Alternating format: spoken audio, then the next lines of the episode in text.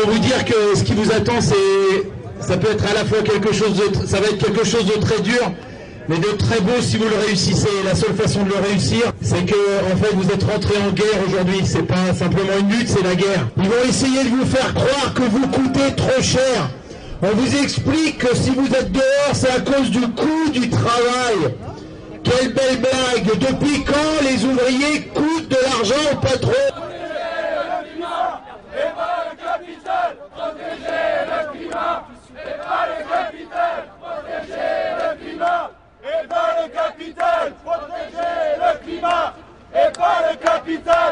Le problème, c'est que euh, on a une, une politique qui est euh, décalée euh, sur ce qu'est la, la, la, société réelle, quoi. Et, enfin, la société de la rue, la société du quartier, la société de la ville. Ouais, c'est sûr, j'ai fait passer des gens, mais moi, je m'en fous de leur loi. Enfin, c'est pas que je m'en fous de leur loi, c'est que je vais pas demander les papiers aux gens de savoir s'ils ont leurs papiers, ils ont pas leurs papiers. Si la loi, c'est ça, ben, il faut changer les lois, puis c'est tout, quoi.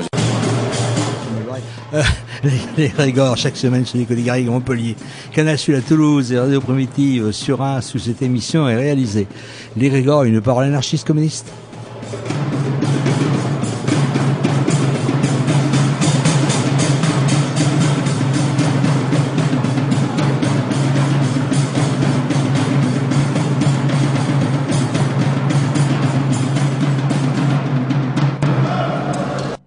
Allez, bonsoir. Je crois que ce soir, on a une émission sur la mobilisation concernant l'éducation nationale sur Parcours Sup. Comme vous le savez, Bon, le, le truc, euh, le, le, titre de l'émission, ça s'appelle l'avenir des lycées et des universités. Donc ça brosse un peu, euh, je pense, parcoursup, la réforme des lycées, la réforme des universités. D'accord. Voilà. Et donc ça a été enregistré euh, en Seine-Saint-Denis. Il y a oui. peu de temps, donc il y a trois enseignants, enseignantes euh, qui interviennent. Allez, on y va. On va parler des réformes du bac et de la formation professionnelle avec des enseignantes de lycée de Saint-Denis. Et il sera aussi question de la réforme Parcoursup. L'idée que j'avais derrière cette rencontre, c'était vraiment d'essayer de comprendre ce qui se passe dans les lycées pour pouvoir ensuite peut-être réfléchir à comment on pourrait bouger les lycéens et les lycéennes. Euh, parce que euh, je pense que le mouvement il serait énormément massifié par leur présence euh, ils sont beaucoup plus nombreux que les étudiants. Ils sont aussi dans des conditions matérielles généralement plus faciles. Ils ont beaucoup moins souvent besoin de bosser à côté de leurs études, contrairement aux étudiants. C'est généralement un atout énorme dans les combats sociaux et politiques d'avoir les lycéens et lycéennes avec nous. Donc voilà, c'était un peu l'idée de, de, cette rencontre. Donc il y a des profs que je vais laisser se présenter parce que je les connais pas tous et toutes. Je suis prof à Sugère, à Saint-Denis, du coup. Donc Agnès, prof à, au lycée Paul Éluard, juste à côté. Cathy, prof à, au lycée professionnel Bartholdi, qui est, euh, qui est mitoyen avec Paris 8.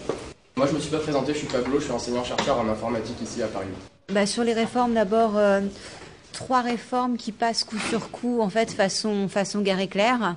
Réformes qui touchent euh, bah, le pro, le lycée pro, le lycée général et puis l'université. Mais on comprend très vite que ces réformes, en fait, elles sont liées, qu'elles se coordonnent les unes aux autres. Euh, sur la réforme notamment du pro, euh, ce qu'on comprend, c'est qu'il y aura de moins en moins de passerelles euh, du professionnel vers le général, et puis tout simplement de moins en moins de portes de sortie. L'idée va être de professionnaliser en fait le plus rapidement possible les élèves, et donc en leur bloquant l'accès à l'université. Il y aura, plus de passerelles et les seules passerelles effectivement qui seront encore les seules voies encore ouvertes seront les voies du, BTS. Mais donc de plus en plus, on va s'orienter vers une, une réforme du pro avec euh, des cursus en alternance façon CFA, où du coup l'idée est vraiment de mettre l'élève le plus tôt possible face à la réalité professionnelle. À l'échelle du lycée, c'est un petit peu cette même idée, puisqu'en fait on considère que l'élève doit devenir auto-entrepreneur de sa propre scolarité. Dès la fin de la troisième, en fait, on lui demande de se constituer un portefeuille de compétences, comme si vous constituiez un, CV d'expérience professionnelle. Ben, lui, l'élève, on lui demande de se constituer un portefeuille de compétences qui va l'accompagner jusqu'au bac pour pouvoir euh, accompagner ce fameux dossier Parcoursup. Là où euh, effectivement c'est embêtant, ce fameux portefeuille de compétences, c'est que si je suis un jeune Parisien qui a la chance d'être euh, accompagné par mes parents, de, de faire des activités périscolaires intéressantes, d'avoir voyagé, j'ai un super portefeuille de compétences, c'est magnifique. Et donc je franchis aisément la barre Parcoursup. Mais je suis un jeune euh, du lycée Sugère ou du lycée Paul-Éluard. Je n'ai pas la chance de partir en vacances avec mes parents. Je n'ai pas la chance de pouvoir euh, abonder euh, dans des activités périscolaires. Malheureusement, mon portefeuille de compétences sur le Pôle emploi Parcoursup, il vaut pas grand-chose. Et donc, ce, portefeuille de compétences, il est d'ores et déjà discriminatoire, en fait. Et on considère aussi que l'élève doit d'ores et déjà devenir auto-entrepreneur de sa propre existence. Il est qu'en troisième, il ne sait pas ce qu'il va faire. On sait que l'orientation dès la troisième devient d'un seul coup cruciale et on considère plus que l'école doit être euh, émancipatrice, doit permettre ben, de, se former et puis de, de penser qui l'on a envie de devenir et de se construire. On considère que l'école n'a plus ce rôle-là. Et donc nous-mêmes, les profs, avec la réforme du lycée, euh, qui est dit donc euh, lycée modulaire. Euh, on sera plus prof. En fait, je vais plus être prof d'anglais. Je serai, je serai prof, prof d'anglais accessoirement. Et puis aussi, je vais énormément travailler l'orientation, etc. Je vais faire tout un tas de tâches en fait qui ne sont plus mes tâches d'enseignement. Euh, donc on considère que voilà l'école a, a, ce rôle simplement de, de, former la future manne de la France qui va alimenter le domaine professionnel. Et c'est un lycée euh, en fait modulaire parce que modulable. Et quand on dit modulable, ça veut en fait dire à géographie variable. C'est un peu un lycée qui va se baser sur le modèle anglo-saxon avec des majeurs, des mineurs. Et ces fameuses majeurs et mineurs, elles seront adaptables en fonction de la localité. Et donc on peut très vite imaginer que dans le 9-3, ben, on n'enseignera pas les mêmes majeurs, les mêmes mineurs que sur Paris. Et on peut très vite imaginer aussi, vu l'histoire du territoire, qui était quand même un territoire à la base, en concret territoire en, en 64, on accueille la main-d'œuvre immigrée, en tout cas la main-d'œuvre qui va reconstruire la France. On peut très vite imaginer que euh, le, dessin de, du 9-3, c'est de former finalement la future manne ouvrière de la France et non pas les cadres qui seront formés dans d'autres lycées ailleurs. Donc cette réforme du lycée, elle va avoir réellement une incidence. À l'échelle de l'université, il va y avoir aussi euh, toute une carte qui va se, remettre en place parce que les financements des universités vont changer. Euh, et puis on, sait aussi qu'on ne va pas avoir les moyens d'accompagner en fait euh, les universités. Elles seront dorénavant financées par système d'appel d'offres. Donc on peut imaginer que les filières les mieux offrantes en fait seront les mieux financées mais que euh, des universités avec des formations euh, moins attractives seront moins bien financées. On sait aussi qu'il y aura une très forte poussée démographique, mais que, en fait, si vous voulez être raisonnable, il faudrait construire une université par an pour pouvoir accueillir tous les lycéens qui vont monter, en fait. D'où l'idée que, ben, via Parcoursup, il va falloir faire du tri tri sélectif parce qu'on ne pourra pas accueillir tout le monde. Et que ça, ça va s'opérer de façon très vicieuse. Et c'est ce contre quoi j'ai mis en garde mes élèves parce que quand ils vont poster sur Parcoursup, on va leur faire euh, deux profils de réponse, enfin trois profils de réponse. Le oui, le oui mais, qui est très vicieux, et le non. Donc non, t'es pas reçu, ben écoute, tu passes à autre chose. On leur fait croire qu'ils ont le choix. Mais en fait, ce oui va souvent se transformer en oui mais euh, à défaut de place. Ce oui mais veut dire oui, mais si tu acceptes d'être accompagné, sauf que l'accompagnement ça a un coût et qu'on sait très bien qu'il n'y aura pas les moyens de mettre en place cet accompagnement et que donc ce oui mais va se transformer en non. Alors on leur dit c'est pas grave, t'inquiète pas, il y a une deuxième session. Deuxième round, donc euh, ils repostulent pour Parcoursup. Et là, du coup, on leur dit, enfin là, on leur dit non, t'as plus le choix maintenant. Il reste des, il reste des places ici, ici et ici et ici. Donc en fait, leur choix, euh, il, est restreint. Et, euh, et, donc très vite, en fait, on comprend que c'est un tri sélectif qui va les profiler vers certaines filières, vers certaines orientations, plus que vers, vers d'autres. Déjà, euh, pour l'année prochaine, il était prévu normalement qu'il y ait une aide, y compris pour les étudiants qui étaient en difficulté. Et cette aide n'est pas budgétée, par exemple on prétend justement aider euh, les élèves, euh, les, futurs étudiants, hein, mais euh, il n'y a pas de financement pour ça. Donc pour l'instant, très clairement, c'est du bidon, c'est du bidon. Donc ça, c'est pour parcoursup.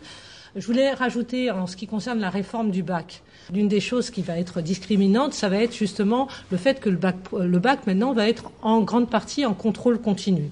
Donc 40% en contrôle continu, vous avez tous entendu, et 60% en national. Très clairement aussi, ça va créer des bacs pro maison. Hein, des bacs, des bacs maison, des bacs pro. C'est déjà le cas pour les bacs pro. C'est déjà le cas. Donc ça, ça va créer des bacs maison, donc un bac, un bac Paul Éluard, un bac Sugère, à mettre en parallèle avec le bac Henri IV. Bon, et donc ça aussi, ça, ça, va bien sûr, nos élèves vont être écartés de certaines filières à cause de ça. Et puis alors l'autre aspect. Dans, le choix justement que vont avoir les élèves euh, dès, dès, la seconde et dès, la première, il faut savoir que, par exemple, les mathématiques et les sciences physiques ne sont plus maintenant des matières obligatoires c'est devenu justement des matières optionnelles. Vous allez me dire, après tout, pourquoi les maths et la physique ne seraient pas euh, optionnelles? Pourquoi ce serait justement forcément des matières obligatoires? Bien, très clairement, c'est parce que c'est des matières qui sont sélectives. Et on aura des parents, euh, voyant justement leur, leur enfant en difficulté en mathématiques ou en physique, qui conseilleront à leurs enfants de ne pas faire des maths, de ne pas faire de physique. Et le résultat des opérations, c'est que ces élèves-là dans quelques années, se retrouveront privés hein, de choix d'études. Euh, et euh, je ne parle même pas de médecine, je ne parle même pas de, de, devenir tout simplement ingénieur. Donc voilà, pour eux, ces filières seront bouchées. Donc c'est une fausse bonne idée. Hein. En discutant avec les élèves, on essaye de les mettre un peu. Euh, un peu euh, bon, voilà devant devant ce devant ces difficultés en disant voilà euh, euh, pour vous c'est sélectif pour l'instant force est de constater que euh, même si les élèves écoutent, en seconde et en première, moi je n'ai pas de terminale contrairement à Aurélie, mais même si les élèves écoutent, c'est pas la révolte qui gronde pour l'instant. Peut-être parce que justement ce sont des enseignants qui leur expliquent cela, mais euh, pour l'instant ce n'est pas euh, les élèves n'entendent pas qu'ils vont être de toute façon rejetés d'une manière ou d'une autre de certaines filières. Voilà quand vous leur présentez justement ce projet de loi, est-ce qu'il y a malgré tout des réactions, même si on ne les sent pas plus mobilisés que ça? Enfin, ils vous posent des questions, ils, comprennent bien à quoi ça va mener parce que ça c'est en fait ça s'est fait même dans le calendrier de façon complètement déconstruite. Moi j'ai appris au mois de février que j'étais co-PP. Ravi de l'apprendre par mes élèves. Co-professeur principal. En principe, un professeur principal accompagne sa classe toute l'année. Et, euh, et, puis, il y a de multiples tâches à gérer. Euh, et en outre, là, sur la, la classe terminale, c'est vraiment l'orientation, les inscriptions au bac, etc. Je l'apprends au mois de février quand tout le processus Parcoursup est déjà lancé. Je l'apprends par hasard par mes élèves. Vous êtes notre professeur principal, bon, ravi de le savoir. Et en gros, je l'apprends une semaine avant les vacances de février, donc j'ai une semaine pour les briefer sur Parcoursup, pour qu'on puisse euh, commencer à faire des choix de vœux et s'organiser, et leur conseiller aussi d'aller euh, euh, pendant les vacances au CIO, faire leurs vœux. Mais du coup, ils se retrouvent littéralement livrés à eux-mêmes. Ils doivent rédiger X lettres de motivation qu'il faut adapter en fonction de leurs vœux. Enfin, choses qu'ils sont incapables. Donc pour eux, ça a été la panique totale. Enfin, réellement, ils sont perdus. Et pour nous aussi, hein, du coup. Tout s'est fait dans, la, dans, dans une gestion de la panique, quoi. C'est toujours le même problème. Il ne faut pas croire que la jeunesse est plus révoltée que le monde adulte. Pour l'instant, euh, les gens sont dans le flou total. Les parents sont dans le flou, les jeunes sont dans le flou, et effectivement, c'est plus de stress qu'autre chose pour l'instant, euh, je crois qu'il y a une génération qui n'a pas encore euh, vu ce que, ce que ça allait donner dans les fêtes. Alors, on les prévient. Alors, on n'est pas tous à les prévenir aussi. Ça, ça compte. Moi, je sais que j'en ai discuté avec mes secondes, j'en ai discuté avec mes premières. Mais si on était plus nombreux à le faire, ça, changerait peut-être un peu la donne. Mais ce qui ne veut pas dire que du côté des collègues, ils sont favorables à la, réforme. Loin de là. Hein. Des collègues ont fait grève, euh, mais s'adresser aux élèves et euh, justement faire en sorte que les élèves euh, deviennent un peu le fer de lance de ce mouvement, pour l'instant, c'est pas dans la tête d'un certain nombre de collègues. Hein. Donc euh, voilà. Maintenant, il faudrait qu'on soit nombreux à en discuter. Et ce n'est pas pour rien que ce sont, ce sont surtout les terminales qui euh, dressent l'oreille, parce que ça peut paraître bête, mais en seconde et en première, pour l'instant, euh, c'est encore loin. Moi, je pense qu'en plus, il y a, l'aspect blitzkrieg quoi, de, de, de, Macron, ce qu'il fait sur, dans tous les domaines. C'est-à-dire que là, il a quand même, et je pense que là, il y a une responsabilité aussi euh, bah, des enseignants et des adultes, c'est-à-dire qu'il a mis en œuvre quelque chose qui n'avait même pas été voté, c'est-à-dire quelque chose qui était illégal. Et quelque part, il n'y a pas eu une levée de bouclier de la part de ceux qui étaient appelés à faire mettre en œuvre ces nouvelles procédures. Et ça, je pense que ça, c'est un vrai problème qui concerne euh, bah, en premier lieu euh, ceux qui sont censés connaître la loi, c'est-à-dire euh, en l'occurrence les, les, enseignants. Donc ça c'est un premier problème. Et, et puis après il y a effectivement l'aspect sidération un peu. Enfin on se demande où ça va, qu'est-ce que ça va donner. Il y avait quand même eu aussi tout le matraquage, vous vous souvenez, complètement délirant à la rentrée dernière, en mode c'est scandaleux, le tirage au sort, c'est en train de dégager des élèves méritants et il n'est pas question que les jeunes méritants ne soient pas reconnus puisque ça fait partie des mots-clés là de, euh, de Macron qu'il a, que, ce terme-là à la bouche. Donc faut reconnaître le mérite. Donc là, euh, il a supprimé euh, un, système qui euh, remplaçait la reconnaissance du mérite euh, par le tirage au sort par un système qui va reconnaître euh, évidemment le, le, mérite. Ce qui sous-tend ces réformes, c'est un, les suppressions de postes au bout du bout ce qu'ils veulent. Ils masquent. Il y a tout l'habillage pseudo-pédagogique de euh, euh, on va faire une grande réforme, on va changer la manière d'enseigner, il euh, faut être moderne et pas s'arbouter sur euh, les archaïsmes. Ça, c'est l'habillage. Mais au final, ce qu'il veut, c'est continuer ce qu'a fait Sarkozy, qui a supprimé 80 000 postes en 5 ans. Et ben lui, il veut continuer à supprimer.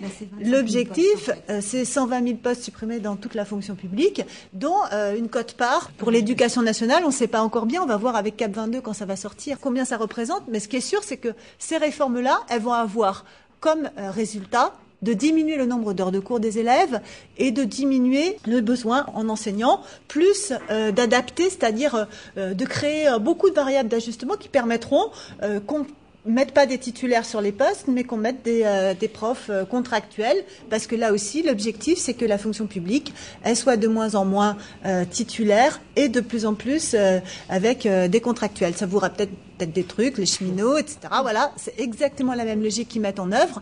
Et la deuxième chose, c'est la logique de, il faut répondre aux besoins de l'économie. Et donc, on nous matraque avec l'idée que vous n'avez peut-être pas remarqué, mais c'est la reprise. Et le problème aujourd'hui des patrons, c'est qu'en fait, ils seraient prêts à créer des emplois, mais merde, ils trouvent pas les gens compétents pour tenir les emplois. Et donc, bah, il faut qu'on revoie nos logiciels de formation au niveau euh, des lycées et des universités et que euh, on forme des gens qui répondent aux besoins immédiats des entreprises, avec comme philosophie que, en réalité, c'est évidemment pas ni l'éducation nationale ni les universités qui sont les mieux à même de savoir quels sont les besoins des entreprises, mais ce sont les entreprises elles-mêmes. Donc pour ça, qu'est-ce qu'on fait? Eh ben, on pousse au maximum pour que euh, la partie de la formation qui est assurée par l'éducation nationale ou les universités elle se réduise et que par contre on augmente alors via les stages et puis via la promotion euh, de l'apprentissage qui ne marche pas en plus dans le 93 euh, mais la, promotion permanente de l'apprentissage à tous les niveaux pour, pour dire voilà les entreprises elles, elles vont former les gens dont elles ont besoin.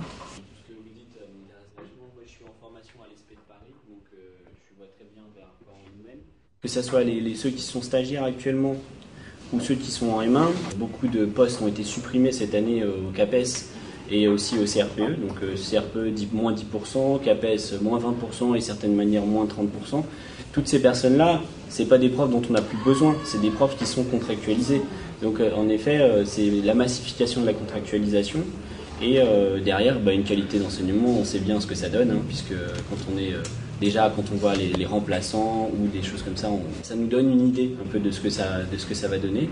Ben, moi, entre autres, après, j'aimerais bien avoir vos contacts pour euh, vous inviter, parce que du coup, ce qu'on essaye de faire, c'est euh, de dire aux gens qui sont en formation actuellement, mais est-ce que vous vous rendez compte? Parce que il n'y a, pas de réaction. Les gens ne comprennent rien. Alors d'accord, on a les têtes dans dans les concours, euh, dans les stages, les évaluations pour ceux qui doivent valider leur, euh, leur titularisation, des choses comme ça. Il ne faut pas euh, laisser passer tout ça. Qui doit être, la prise de conscience, elle doit se faire maintenant. Sinon, après, c'est fini. En effet, comme tu il, veut mettre KO tout le monde tout de suite. Donc, euh, c'est important. Et voilà, nous, on voulait inviter justement des profs, des REP, pour venir causer. On a déjà fait des projections débat autour de la précarisation dans le recrutement de l'enseignement. Et euh, voilà, enfin, je pense qu'il faut creuser cette question-là et euh, que les gens se comprennent un tout petit peu vers quel système public d'éducation on les emmène. Quoi. Et je trouve que l'ironie, en plus, euh, dans, le, dans, les aspects de Parcoursup et l'absence d'accompagnement dans l'orientation, euh, elle est encore pire quand on sait qu'ils suppriment tout le réseau des CIO et qu'ils disent non, mais vous inquiétez pas, les régions vont reprendre ça, mais on sait très bien que les régions n'ont pas les moyens de le faire. C'est encore un truc, comme on dit, je sais pas le deuxième effet qui se coule. C'est-à-dire qu'on se prend la première baffe, la deuxième, elle arrive l'année prochaine. Donc, euh... Et en fait, on précarise sur tous les fronts la, la possibilité d'accompagner. J'ai aussi des stagiaires. Pourquoi est-ce qu'ils se mobilisent pas? Il y a aussi la, enfin, il y a aussi la peur de, on va pas me titulariser. Et, euh, il y a des pressions qui sont subies à l'interne, y compris par nous, les enseignants. Souvent, il faut comprendre qu'un lycée, c'est aussi un petit fonctionnement monarchique qui est dirigé par un chef d'établissement qui doit allégeance euh, au rectorat et que du coup, ben, si tu fais grève, si tu te mouilles un peu dans la mobilisation, on te fait comprendre que tu vas être sanctionné. C'était le cas d'un de nos collègues qui a fait les frais d'une mutation sanction, qui met à plat le lycée Sugère, c'était notre chef de travaux. Ça pose même la, la question de la pérennité de notre section BTS et que va devenir notre lycée, que va devenir le quartier, etc. Ça pose plein de questions. Mais donc, il y a précarisation sur tous les fronts, y compris, il faut comprendre que quand on diminue les DAG ou quand on a moins d'heures d'enseignement, ici, au lieu d'enseigner euh, l'anglais en seconde, euh, 3 heures, je l'enseigne plus que 2 heures, bah, du coup, j'ai des classes en plus pour remplir mes 18 heures d'emploi du temps. Ben, une classe en plus, c'est 30 élèves en plus. Ben, gérer 250 élèves, c'est pas la même chose que de gérer euh, 180 élèves, ne serait-ce que pour retenir les prénoms en début d'année. Et puis ensuite, pour gérer simplement le quotidien, de, de pouvoir être attentif à chacun et, euh, de pouvoir accorder un temps de parole à chacun. En fait, on peut plus. On est au bord de l'implosion. On sait que c'est 25 000 postes en moins, alors qu'en termes de montée, de poussée démographique à l'échelle du territoire, euh, d'ici 2027, il va falloir absorber plus de 27 000 étudiants. Ça, ça, semble impossible. Il prévoit d'ouvrir trois nouveaux lycées juste sur le 93. Il prévoit l'ouverture de trois lycées, dont un à Saint-Denis, qui va d'ailleurs avoir une incidence en fait sur la redistribution de la carte, parce qu'il y a tout ce qui, est en train de se jouer, c'est 2024, c'est la future carte du, Grand Paris. Nous, le lycée Sugerne, dans, un quartier quand même très problématique, le Franc-Moisin, c'était le fruit d'un pari, c'était un véritable pari politique. 94, il faut, se remettre dans l'ambiance de l'époque. Le Franc-Moisin, il est dirigé par les mafias locales, les narcotrafics, etc. Et il n'y a aucune entité de la République qui ne La poste est régulièrement saccagée. Les magasins ferment les, les uns après les autres. Et donc, en gros, c'est juste une grosse cité dirigée par les dealers. Et du coup, l'idée de l'État, c'est OK, qu'est-ce qu'on pourrait faire pour réinsuffler des valeurs de la République dans un quartier populaire? Je dis OK, on va construire une école. Et euh, le deal, c'est on construit pas une école pour se barricader derrière des grosses grilles comme un commissariat, mais au contraire pour créer de l'ouverture avec le quartier. Les collègues de l'époque relèvent le défi. L'ouverture du lycée Sugère se fait comme l'ouverture de la plaine cette année, c'est-à-dire rien n'est fini. Les profs doivent prendre les pinceaux, les tournevis, etc. pour accueillir les élèves à la rentrée. Ils le font, ils relèvent les défis. Il y a des études de territoire qui sont faites, se disent tiens, il y a la cité du cinéma qui va se construire, il y a tout ce domaine en plein essor dans le domaine de l'audiovisuel. Il faut que nos jeunes aussi puissent participer de cette dynamique de plein emploi et pas seulement les jeunes Golden Boys parisiens. Et donc, on monte toute cette section, enfin, grosse artillerie audiovisuelle euh, sur toutes nos sections en fait, du lycée jusqu'au BTS. Et là, d'un seul coup, voilà, le, le pari n'est plus accompagné, donc on est seul à lutter euh, pour continuer de maintenir le pari, de former nos élèves vers des sections d'excellence et donc vers un avenir d'excellence. Et à la fois c'est génial parce que du coup on brasse les publics, on accueille des élèves aussi qui viennent de Lyon, Toulouse, Marseille. Donc on n'est plus un, un, un quartier ghetto et on n'est plus un lycée ghetto.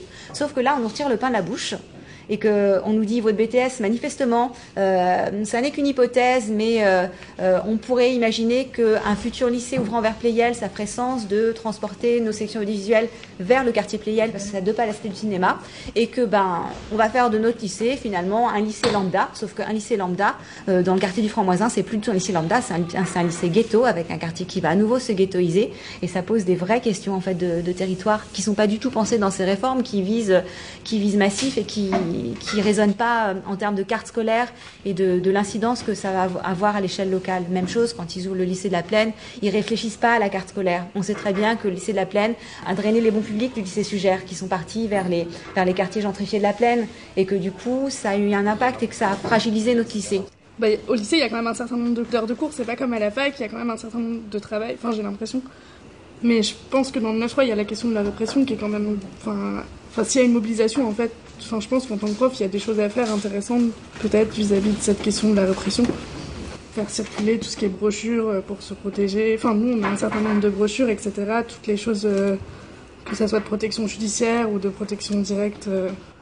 Enfin, on est à côté, en fait, à, Paris 8 et ça pourrait être cool aussi s'il y a besoin de faire des formations vis-à-vis -vis de tout ça. Euh...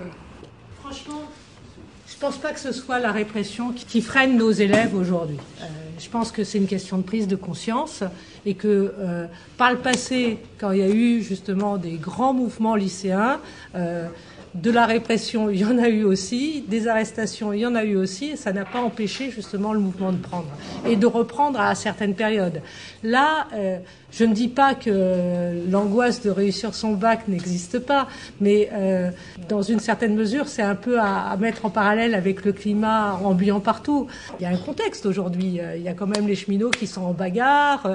Il y a, quand même un, contexte qui fait que les bagarres devraient prendre. Euh, moi, je raisonne, y compris par rapport à ce qui se passe dans mon lycée, c'est-à-dire par rapport aux collègues pour l'instant, euh, on n'a pas le sentiment que les gens ils ont envie de prendre le train en marche. Je suis pas la dernière à vouloir le faire, au contraire. Hein, moi, je pense que voilà, j'attends que ça, que ça explose. Mais pour l'instant, c'est pas c'est pas le cas. Je ne sais pas si vous avez entendu parler de ce qui se passe, que ce soit à Sugère, que ce soit à Éluard, que ce soit à Bartholdi, mais euh, il y a eu d'autres euh, gros problèmes dans nos lycées, hein, des problèmes de violence, hein, des problèmes de violence de quartier.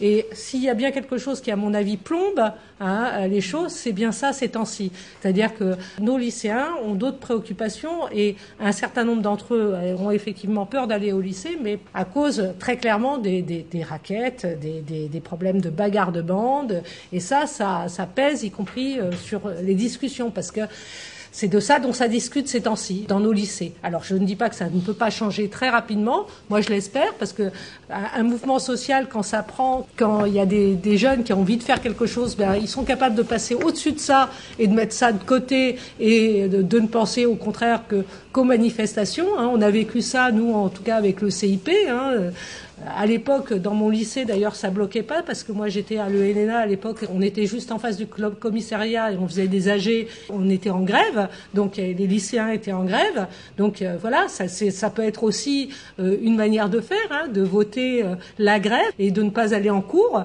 Hein, contrairement à ce qu'on croit, ce n'est pas des absences.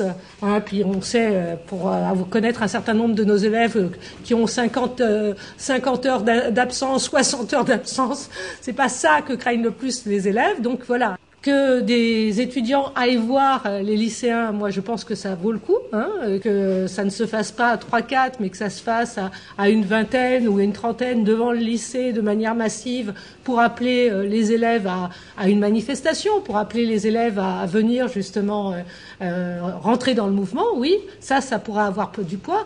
Les discussions qu'on a en classe, ça peut avoir du poids, surtout si on n'est pas une toute petite minorité à les avoir et il faut qu'on soit nombreux hein, euh, en tant qu'enseignants à tenir ce discours-là. Ben, ça, euh, voilà. En fait, ce qui s'est passé à Sugère l'année dernière, après le viol de Théo, il y a eu des cocktails Molotov dans les couloirs, des feux d'artifice dans la salle des profs, cette journée où il y avait eu les 80 euh, arrestations et ils avaient pris tout le monde. Il y avait des gamins de 15 ans qui avaient fait 48 heures de garde à vue. Enfin, c'était absolument n'importe quoi. Du coup, je voulais savoir, enfin, n'importe quoi en termes de répression, pas forcément en termes de moyens d'action. On a l'impression que les profs ils sont perçus comme des flics, que n'importe quelle euh, présence de la République en fait elle est attaquée avec la même violence. Enfin, franchement c'est impressionnant. Je voulais savoir comment vous diagnostiquez ça et comment ça avait été géré en intérieur. Ça? Est-ce que vous considérez ça comme politique? En fait, moi ça fait 12 ans que j'enseigne euh, à Sugère et euh, la violence en fait je l'ai vu monter en puissance et euh, j'ai connu les premiers blocus où simplement les élèves bloquaient le lycée, ils avaient des baramines dans les mains et à la fois ils laissaient rentrer quand même les terminales qui allaient préparer leur bac. Et voilà, c'était du blocus sélectif. J'ai connu ensuite des blocus où ils amassaient les poubelles devant l'entrée, où c'était un petit peu plus violent, un peu plus frontal, parce que si on se mettait devant eux, ils faisaient mine de nous dégonner avec les poubelles, mais on allait encore sur le parvis discuter avec les bloqueurs, qui étaient pour beaucoup pas nos élèves, mais qui était pour certains aussi de nos élèves en échec. Il faut savoir l'entendre parce que du coup, euh, les années d'après, très vite, ils se sont mis à incendier les poubelles et symboliquement, quand même, quand un gamin peut dire euh, je mets le feu à mon école, ça veut dire je crois plus en fait au système, je crois plus à l'institution. Et ça, si l'institution elle sait pas le recevoir, qu'en fait que tous ces jeunes qui viennent alimenter ces petits groupuscules de casseurs, bah, c'est les jeunes en fait qu'on n'a pas su garder à l'école, qu'on n'a pas su motiver et accompagner vers la réussite et que du coup, bah, qui se sont fait récupérer. Et récupérer par qui? Euh, Je pense que pareil, ce sont encore des hypothèses mais qui, se confirment de plus en plus. Systématiquement, c'est les mêmes, euh, les mêmes modes opératoires, les mêmes dress codes, ça circule sur le net, c'est cagoule noire, etc. Et euh, j'ai l'intime conviction que tous ces groupuscules, en fait, euh, de casseurs, sont en fait pilotés par des groupuscules d'extrême droite. Alors pourquoi suggère l'an passé la répression? Parce que c'était la période des élections qu'il fallait pouvoir justifier potentiellement des politiques sécuritaires. Alors comment ils seraient pilotés par des groupes d'extrême droite. Bah, comment on récupère l'échec, quoi Comment récupère l'échec parce que, parce que les gens dans l'échec sont plus facilement manipulables et qu'à l'époque, il fallait pouvoir justifier des, euh, des politiques sécuritaires, etc. Et que donc, ça a arrangé... Euh, les, premiers à se saisir d'ailleurs des événements suggères, ça a été BFM TV et la première à, à, faire, à publier un communiqué, c'était Marine Le Pen. Voilà. Marine Le Pen, qui euh, tag donc les jeunes, les 55 jeunes arrêtés de casseurs. C'était pas 55 jeunes casseurs, c'était 55 jeunes qui étaient mes élèves, des jeunes de seconde, de première, de terminale, des jeunes filles, des garçons, qui ont été arrêtés de façon complètement indiscriminée au hasard. C'était de préférence les plus faibles, c'est-à-dire les plus obéissants, les plus dociles, ceux qui n'ont pas osé fuir, euh, parce que quand on leur a dit bah, arrête-toi, en fait ils se sont arrêtés. On les a mis à terre, on les a étranglés, taisés pendant plus de 60 secondes. Euh, ils se sont retrouvés dans une nasse. Et quand ils allaient d'un côté, on leur disait non, tu peux pas passer par là. Ils allaient de l'autre côté, on dit non, et puis là on les chopait. Enfin, et euh, donc c'est pas 55 jeunes casseurs. Et la vraie, la vraie violence, c'est la réponse de l'institution, puisque Najed Vallaud-Belkacem euh, publie un communiqué où elle demande à ce que euh, ces jeunes-là soient très fermement punis et ces jeunes-là qui sont les vrais casseurs, mais pas ces jeunes-là qui sont les lycéens, parce qu'en fait, dans le même temps, les vrais casseurs, ils allaient casser euh, à Bartholdi, à Paul-et-Loire. Donc en fait, ceux qui ont été arrêtés, c'est simplement des élèves et les casseurs, ils étaient en train de sévir ailleurs. Et nous, on a demandé à ce que ces jeunes-là, qui sont les jeunes casseurs, puissent être fermement accompagnés vers la réussite. Enfin, les, jeunes qu'on peut plus accompagner, ils se font récupérer ou quoi qu'il arrive. Quand tu es déscolarisé, tu es, livré à la rue. La vraie violence, c'est cette réponse de l'institution par le silence, par on vous balance un budget de 55 000 euros de caméra, qui est en fait même pas une réponse parce que c'est un budget qui était antérieurement voté. Ça s'est passé au mois de mars, les violences, et euh, les budgets étaient votés en juillet de l'année précédente. Donc c'était pas non plus une réponse. Et à la fois, on répond à ça que euh, si tu mets une caméra, faut mettre un flic, et que la caméra, elle accompagne pas l'élève vers la réussite, qu'on a besoin de moyens humains, et que ça faisait déjà six mois qu'on était en lutte pour réclamer des moyens humains parce qu'à la rentrée de cette année scolaire, donc en septembre, six mois plus tôt, on a un surveillant qui, s'est fait agresser, et, pour lui, ça a été une tragédie parce qu'en fait, il a pas repris le cours de sa vie. Il s'est fait agresser, il a eu des séquelles graves au niveau du cerveau. C'est un très grand sportif et euh, il n'a pas repris le sport non plus. Il n'a pas repris ses études. Enfin, il, s'est retrouvé à moitié cassé en deux, au bord du suicide, parce que personne l'a accompagné non plus vers euh, et que le, retour d'institution, c'est euh, il s'est rien passé. L'inspection académique est venue féliciter notre proviseur pour la parfaite gestion de la situation. Enfin, tout a été littéralement chaotique. Euh, on a été amené à prendre des décisions qui n'étaient pas de notre sort pour pour protéger les élèves. Enfin, il y a quand même quatre incendies dans l'établissement et l'alarme ne se déclenche Et délibérément, l'alarme n'est pas déclenchée. Donc je cours à travers la fumée pour aller prévenir mes collègues, faire sortir les élèves qui me disent mais quoi, je fais sortir mes élèves, il n'y a pas d'alarme. Ben, je dis tu le fais parce que ça sent la fumée. Et, euh, et que l'institution dit voilà, il ne sait rien, enfin tout s'est très bien passé. Et, euh, on nous fait le même retour euh, cette année. Voilà, il y a eu des violences qui ont gangréné tous nos lycées jusqu'à Utrio où, c'est excessivement grave. Il faut combien de blessés? Il y a eu trois blessés en moins de trois mois. Il faut combien de blessés pour dire que c'est grave? Et pour dire que ça fait déjà deux trois ans que les élèves ont la peur au ventre pour venir au lycée. Money can destroy your life. Doesn't make you better, doesn't make you right. Money can support a crime. You can watch it on a TV in a prime time. It's a sign that money can control your mind. Money makes you evil, money makes you go blind. Gotta hear the words from the brothers worldwide. We decide to be something that the money can buy. Money surround us, wanna divide us, hypnotize us, shape and define us. Money buys water, put it in a bottle, sell it to your mother and your daughter. Money can control your mind. Money makes you evil, money makes you go blind. Gotta hear the words from the brothers worldwide. We decide to be something that your money can't buy. Lo que tú piensas sale por tus gastos. Lo que tú ganas lo hace pedazo.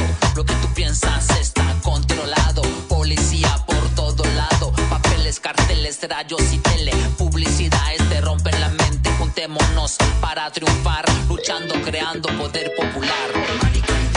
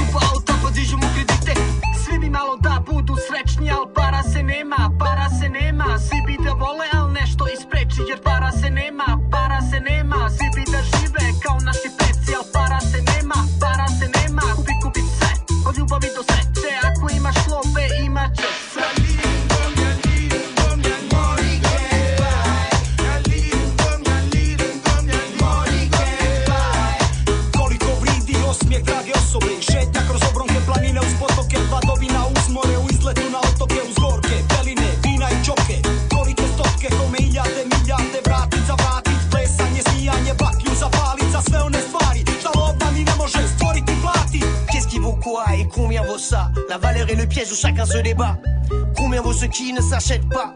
Combien pour ceux celles qui ne se vendent pas? Pense qu'il y a différentes, euh, il y a différentes questions en réalité, quoi. C'est-à-dire que il y a la question des violences qui existent euh, dans euh, dans une ville comme Saint-Denis et en particulier en ce moment autour des questions de, de violences de quartier et dont les premières victimes sont sont les élèves. Il y a la question de la violence de l'institution parce que la sélection, elle a pas, elle va pas commencer avec les réformes qui vont être mises en œuvre là si on les bloque pas. La sélection, elle existe déjà. Faites juste l'entrée des lycées de Saint-Denis vous allez vous rendre compte que ces lycées ne, ne reflètent pas, le public de ces lycées ne reflète pas l'ensemble de la population, y compris qui habite sur la ville. Parce que euh, la sélection, elle fonctionne d'ores et déjà. Il y a des tas de familles à Saint-Denis qui ont une politique d'évitement des euh, lycées de Saint-Denis. Et du coup, euh, ceux qui restent dans les lycées de Saint-Denis, ce sont les familles qui n'ont pas les clés pour savoir comment ils vont faire pour envoyer leurs gamins à Paris, dans tel lycée, dans tel lycée, en prenant telle option. Ça fonctionne comme ça. Et maintenant, c'est en train de contaminer les collèges et c'est même en train, pour une part, de contaminer les écoles, euh, les écoles primaires. C'est vraiment l'impression que, que j'ai, parce que par ailleurs, en vivant à Saint-Denis, je vois aussi euh, les gamins, les sorties scolaires, euh, les enfants, euh, bah, ils sont, euh, ils sont tous euh, soit blacks, soit rebeux, soit, soit asiatiques, mais bah, il y en a de moins en moins qui, qui alors que c'est pas le reflet de la population qui est beaucoup, enfin qui est, qui est très mélangée à- dans la ville. Donc il y a toute cette violence-là qui existe. Moi, ça fait 18 ans que je suis ici, euh, sur, ce, sur cet établissement. À chaque fois, les mobilisations, elles n'ont jamais été déclenchées. Enfin, dans toutes les mobilisations, elles n'ont jamais été déclenchées sur la ville. En fait, les jeunes, ils se sont ralliés à des mobilisations qui existaient déjà. Et je pense que ça, c'est quelque chose de très important. Et encore plus aujourd'hui. Euh, C'est-à-dire que, euh, de fait, les blocus, avant, c'est vrai que c'était pas des blocus. Avant, euh, on faisait des, on a occupé en 2005, en, 2000 en 2006, en 2007, 2008, on a occupé la nationale à plusieurs reprises. On a fait des manifestations sur la nationale entre Bartholdi et, et Éluard. Et euh, on a fait des vraies manifestations avec les élèves, des centaines d'élèves, à distribuer des, tracts que les élèves avaient rédigés euh, eux-mêmes, euh, à distribuer des tracts aux automobilistes, etc. Ça, on avait réussi à le faire. Et puis quand il y a eu le début, à partir de 2010, le début des blocus vraiment, ben, ça s'est transformé effectivement en, ben, en appel d'air de jeunes des quartiers qui sont plus scolarisés, qui venaient, et euh, avec un tour différent qui était pris, euh, y compris euh, sur, sur la nationale. Et je pense que ceux qui ont peur de la répression aujourd'hui, c'est aussi beaucoup les enseignants. Et je pense que quelque part, on a plus de crainte qu'auparavant à, encourager les élèves à, sortir dans Saint-Denis même. Et c'est pour ça que je pense que c'est vachement important le lien qui peuvent exister entre la fac et les lycéens de la ville. Parce que euh, on, on sait que les flics, ils vont intervenir très vite et que ça peut partir en vrille très très vite.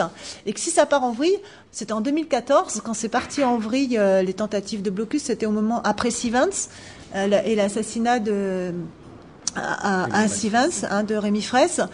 Et euh, là, il y a eu une tentative de blocus à, à, à Éluard. Ça s'est terminé par euh, des arrestations, mais ça s'est terminé aussi par les flics pendant huit jours euh, qui ont occupé la ville, la nationale et euh, partout, euh, et qui contrôlaient, c'est-à-dire que les élèves étaient contrôlés tous les matins à chaque fois qu'ils venaient sur les établissements, euh, insulter, provoquer, euh, etc. Alors c'est vrai que tout ça fait que on se dit que pour qu'il puisse y avoir des mobilisations qui soient utiles et dans lesquelles bah, nos élèves prennent confiance euh, dans leur euh, dans leur capacité d'agir, euh, bah, il y a aussi besoin qu'il y ait ces liens avec avec les étudiants qui puissent se faire et, qui puissent donner des formes d'action, aider à construire ensemble des formes d'action qui, qui permettent d'être des manifestants qui s'expriment, qui font passer un message et. En fait, ils, ils sont partis de ce postulat qu'il y avait très peu de liens entre Paris 8 et Saint-Denis Centre.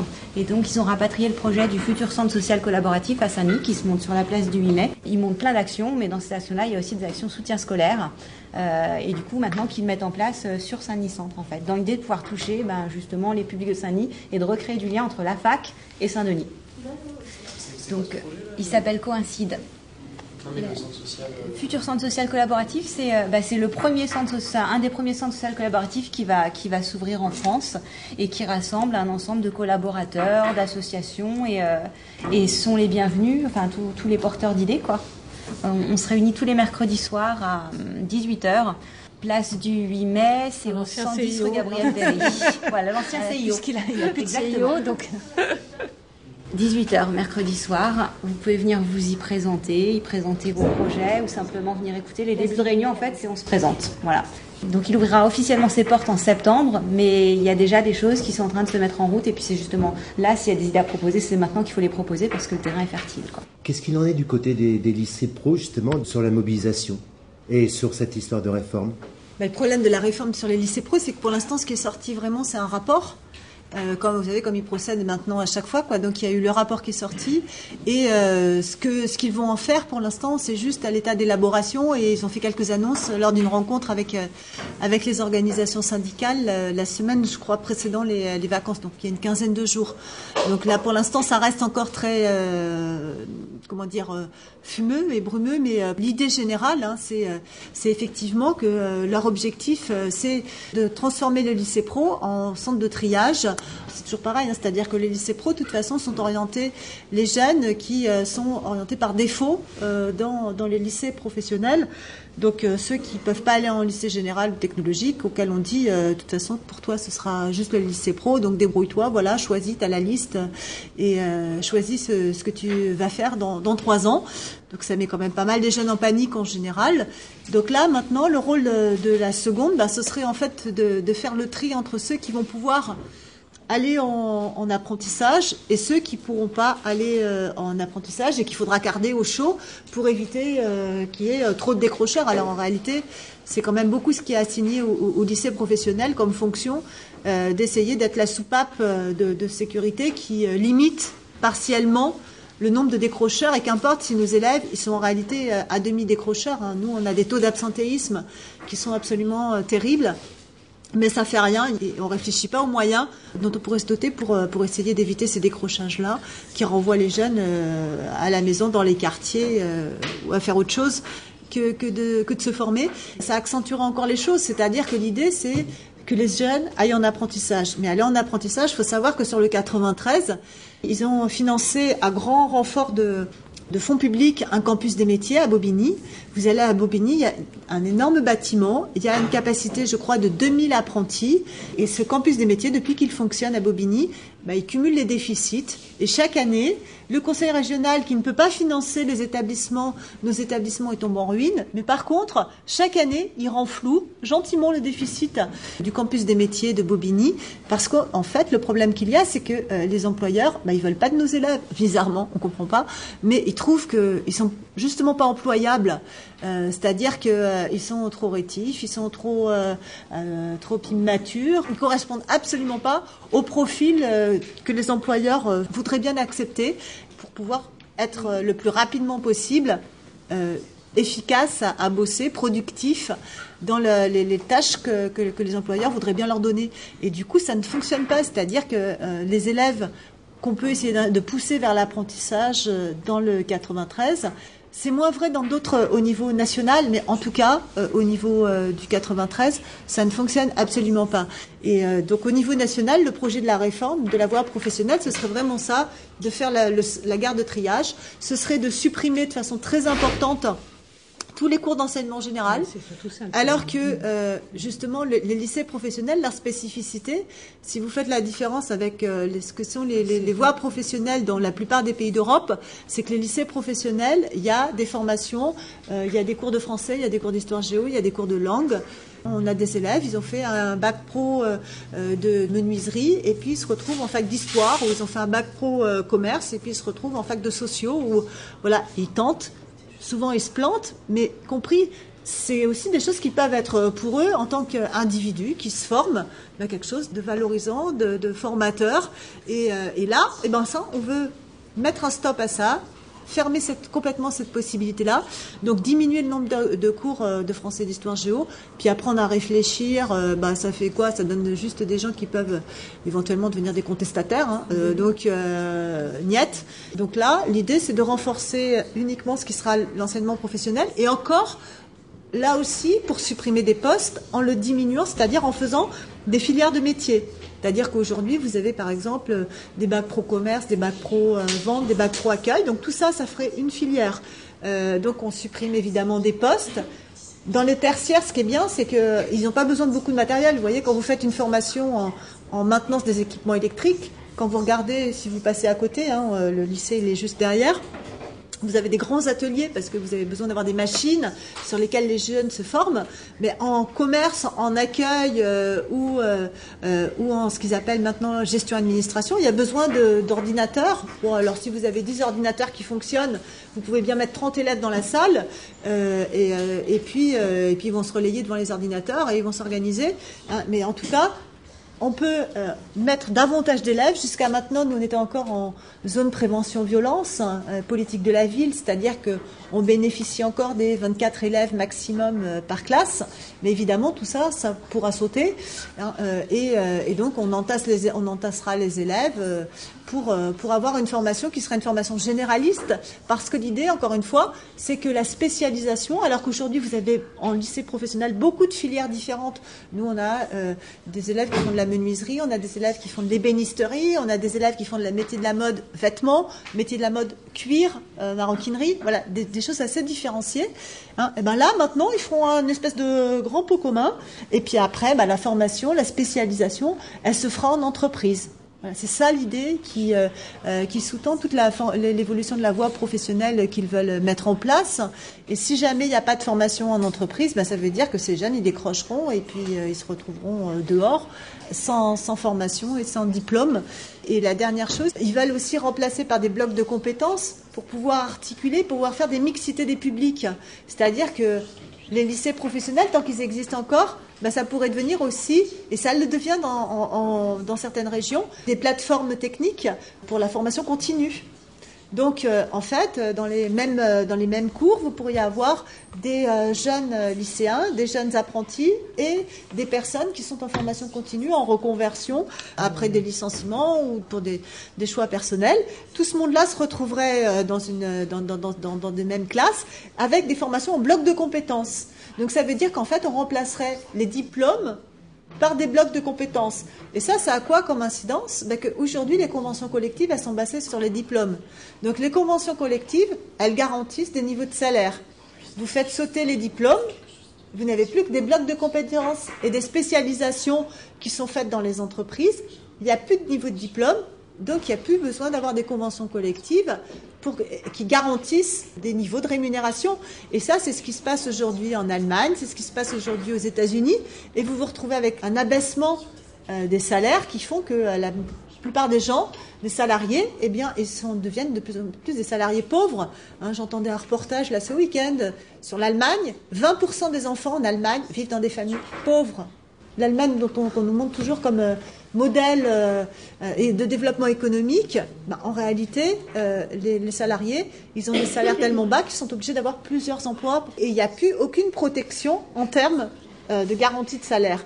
Et l'évolution euh, qu'ils veulent mettre en œuvre, donc faire sauter les diplômes, faire sauter les, les spécialisations, et spécialisé par l'expérience dans une entreprise donc que vous ne pouvez euh, faire reconnaître nulle part ailleurs et qui n'est pas qualifiante, ben ça permet euh, de tirer tous les salaires vers le bas. À chaque fois que vous changez d'entreprise, vous repartez au début et euh, donc il n'y a aucune progression et ça permettra de, faire baisser le coût du travail, ce qui est quand même l'objectif affiché de, toutes les politiques aussi en France.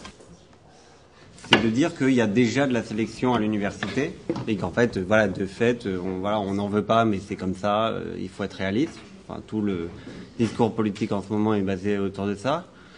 Et du coup, quel est l'argument en fait aujourd'hui pour dire que cette sélection, elle change avec la réforme en mal, en bien? Enfin, qu'est-ce qu'il y a finalement C'est quoi le système avant parcoursup sur la sélection? Ceux qui prétendent qu'il n'y a pas de sélection aujourd'hui, euh, bon, mentent. hein. C'est le cas. La sélection, on la voit à tous les niveaux. Il n'y a, qu'à voir le nombre de fils d'ouvriers euh, qu'on voit à la faculté pour se rendre compte que la sélection existe bien. Maintenant, sur le fond, nous, on pense que ça va l'aggraver parce que euh, effectivement, la plupart de nos élèves qui arrivaient sur les bancs de l'uni- l'université étaient de toute façon pour la grande majorité d'entre eux en échec. Moi, j'ai eu quand même un certain nombre d'élèves qui ont abandonné euh, en cours d'études. Euh, en plus, avec l'aggravation des conditions de travail dans les facultés, venir en cours alors qu'on est assis par terre ou assis dans les travées, euh, avec l'impossibilité de poser des questions, l'impossibilité justement bah, d'avoir des cours de soutien parallèlement, c'est clair que la plupart de nos élèves étaient en échec.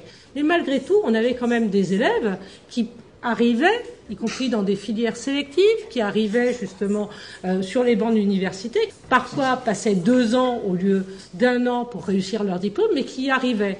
Alors qu'aujourd'hui, ce qu'on craint, et euh, avec la sélection à l'université, c'est qu'on ait un certain nombre d'élèves qui se retrouvent justement avec des noms hein, sur l'ensemble justement des filières choisies hein, et qui se retrouvent sans possibilité de poursuite d'études totales. Donc c'est ça qui risque d'arriver. C'est le premier point.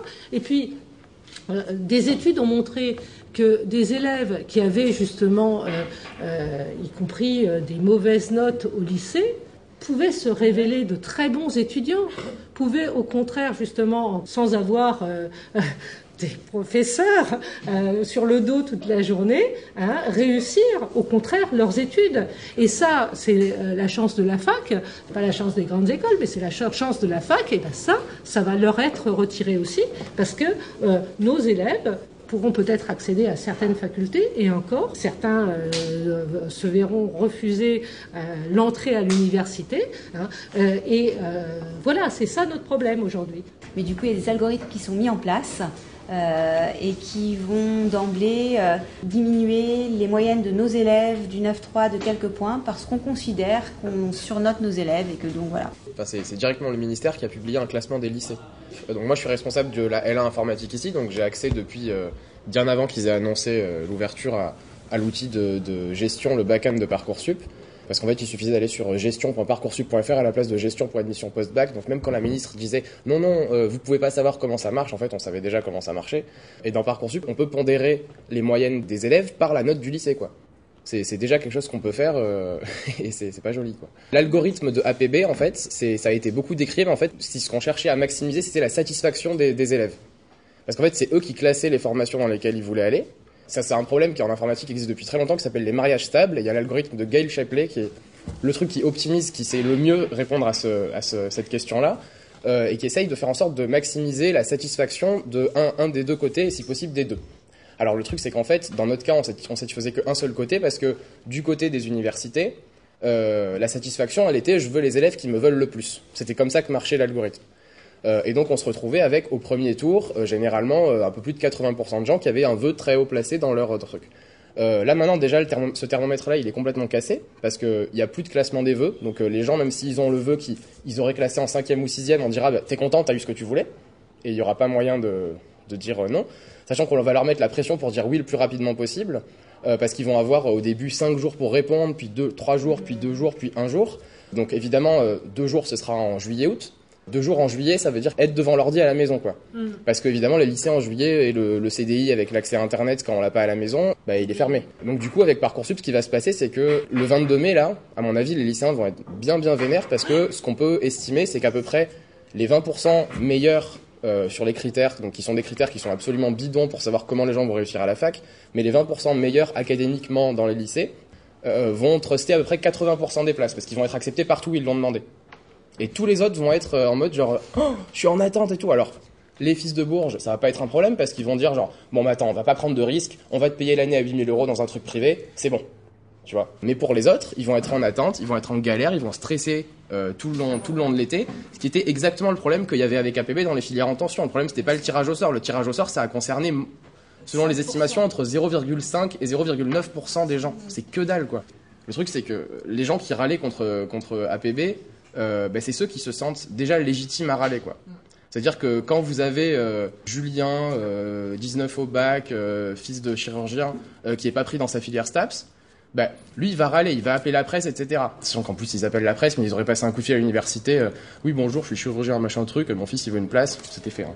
Là, les gens qui vont pas être pris, c'est des gens qui sont tellement délégitimés par la société, ils sont tellement intégrés que de toute façon, bah, euh, ils n'étaient pas légitimes, que déjà on est bien gentil de leur avoir mis un lycée à Saint-Denis, ils vont pas oser venir râler. Et c'est sur ça aussi que compte le gouvernement pour dire genre bah il y aura plus de problème quoi. Faut savoir que Paris 8, en comptant les deux IUT qu'on a, c'est 22 000 étudiants. Donc ça veut dire qu'en 5 ans, on aurait dû construire 10 universités comme Paris 8. Ça veut dire construire euh, bah, les bâtiments, ça veut dire aussi recruter énormément d'enseignants-chercheurs, de bibliothécaires, de personnel administratif, d'ingénieurs de recherche. 300 000 étudiants euh, absorbés d'ici 2025. Donc, euh, et la volonté politique n'y est pas. C'est en cela aussi que la sélection va s'aggraver. C'est-à-dire que très clairement, c'est mathématique. On va laisser toute une partie de la jeunesse sur le carreau, ne permettant pas d'avoir une poursuite d'études après le bac. Alors qu'on sait très bien que le bac général ou le bac euh, technologique et même malheureusement le bac pro n'est pas, n'est pas un diplôme qui permet de rentrer dans la vie professionnelle, on les laissera sur le carreau. Ça fera une main-d'œuvre, justement, euh, comme le disait Cathy tout à l'heure, une main-d'œuvre qui pourra être justement sur le marché du travail, à qui on donnera tout et n'importe quoi à faire pour un salaire de misère. C'est ça la réalité. C'est pas comme si jamais les, les mômes qui arrivent en fac dans les années qui viennent, ils sont pas nés ce matin. hein. C'est quand même quelque chose qui aurait pu être prévu, quoi. Chaque année, on sait combien d'enfants naissent à peu près, parce que la majorité des enfants dans ce pays naissent dans des maternités. Hein, euh, bon, Mhm. voilà, sont déclarés. Enfin, tout ça ne se fait pas de façon trop- tota- totalement clandestine. Si jamais ils planifiaient juste un tout petit peu, avec la volonté de donner les moyens à chaque enfant euh, d'avoir accès euh, à, à l'éducation, ça devrait être quelque chose qui soit totalement assumable. Voilà. Donc c'est c'est clairement euh, des choix politiques de ne pas prévoir, et en sachant que ça tombera pas partout de la même manière parce que la sélection, elle existe effectivement déjà et que socialement, la société est organisée euh, de façon qui n'est pas du tout euh, égalitaire et, et- et démocratique. Vous avez parlé tout à l'heure des suppressions de postes dans le, Ouais. dans le secondaire. Euh, à la fac, ça commence aussi, ça fait 2-3 ans que on a des départs en retraite d'enseignants-chercheurs qui sont plus remplacés. Donc là, par exemple, à Paris 8, cette année, euh, pour, pour la campagne de, de poste de l'an prochain, qui déjà est repoussée d'un semestre parce qu'il y a eu une semaine de blocage de l'administration, euh, mais donc le premier semestre, on va devoir le faire euh, sans les bras qui étaient censés être là. Mais il y a déjà, sur la campagne de poste de Paris 8, 19 ou 17, je sais plus, départs en retraite qui vont pas être remplacés. Donc, et ça, c'est c'est dans le cas où tout à l'heure on parlait de qu'il n'y ait pas de budget qui était prévu pour les filières WICI, les, années euh, zéro, là, si vous voulez, pour de remise à niveau, d'accompagnement, etc. Le problème, c'est même pas ça en vrai. Le problème, c'est qu'on n'a pas de budget pour les filières qui existent déjà. Genre, euh, nous, au département info, juste pour la licence, hein, sachant qu'on a aussi une licence pro, qu'on a aussi plusieurs masters, etc. Juste pour la licence, si toutes les heures de service du département étaient mises sur la licence, il doit nous manquer 7 ou 8 temps plein. On fait tous quasiment un double service, euh, on a recours à des vacataires, la situation elle est catastrophique et on, a encore un collègue qui est parti en retraite et qui va pas être remplacé. Il faut bien se dire que c'est pas juste que euh, non seulement les gamins sont nés, ont été inscrits à l'école, puis au collège, puis au lycée et qu'on les on aurait pu les voir arriver, c'est pire, on les voit arriver et on casse encore plus ce service-là quoi. Exactement comme on l'a fait pour la Poste, pour France Télécom, pour la SNCF, on casse, on casse, on casse et à la fin on dit il faut privatiser. Ça c'est vraiment ça l'idée derrière quoi.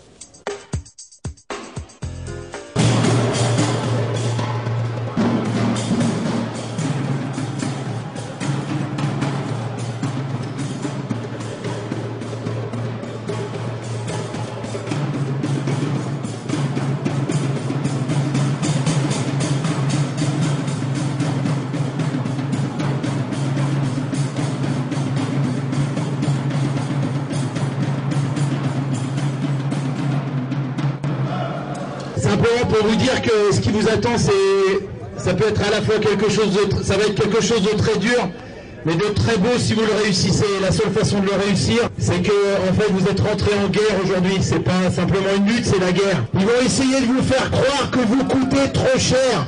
On vous explique que si vous êtes dehors, c'est à cause du coût du travail. Quelle belle blague Depuis quand les ouvriers coûtent de l'argent au patron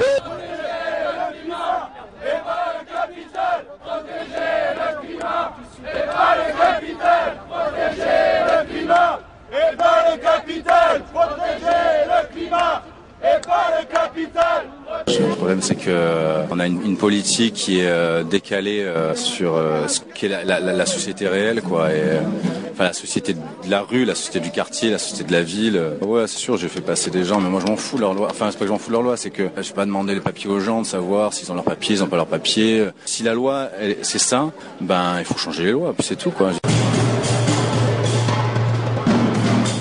Vous écoutiez donc les Grégor chaque semaine sur l'école Garrigue à Montpellier, Canal Sud à Toulouse et Radio Primitive à Reims sous cette émission réalisée. Vous pouvez retrouver nos émissions sur le site oclibertaire.l'autre.net et sur le blog Le Chat Noir 51.